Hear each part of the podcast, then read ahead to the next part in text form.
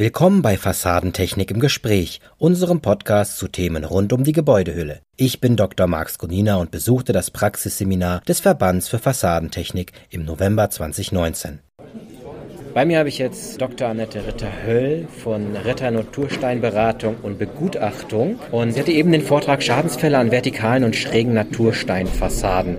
Und als erste Frage hätte ich, wohin wird sich zukünftig die Gebäudehülle entwickeln?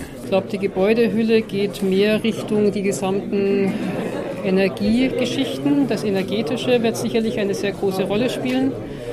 Da habe ich schon mitbekommen, Glasbau ist die Frage, ob das überhaupt nochmal so en vogue ist. Vielleicht geht es auch weiter mehr Richtung Metallbau, vielleicht geht es auch Richtung andere Materialien. Aber ich glaube, dass generell auch die, die Natursteinfassade deswegen wieder in den Fokus rücken wird. Sie ist momentan eher am Tiefpunkt, sie wird wieder in den Fokus rücken, weil sie einfach langlebig ist. Und äh, man muss einfach auch schauen, dass man auch den richtigen Stein für die richtige Verwendungszweck verwendet. Mit welchen Schadensfällen werden Sie bei Natursteinfassaden konfrontiert? Können Sie uns so eine kleine Einblick in Ihre Arbeit geben?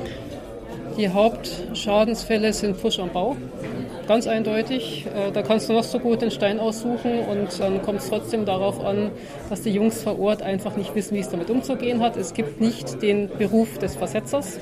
Diese Berufsausbildung stimmt schlichtweg nicht. Das heißt, die Jungs machen einfach Learning by Doing. Und so schauen auch manche Fassaden dann aus. Das ist ein hartes Urteil. ist so. Was empfehlen Sie Fassadenplanern, um Probleme zu vermeiden?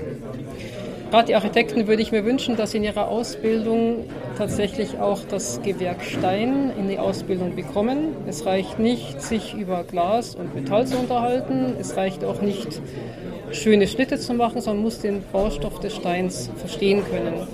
Und dieses Verstehen können ist einfach ein Teil der Ausbildung. Und das würde ich mir wünschen, dass der Fokus in der Ausbildung mehr wieder auf das Praktische gelegt wird und eben dann auch, wie gehe ich mit Steinen um und was muss ich bei Steinen grundsätzlich beachten? Das würde ich mir sehr wünschen. Dann würden sehr viele Fehler auch schon vermieden werden.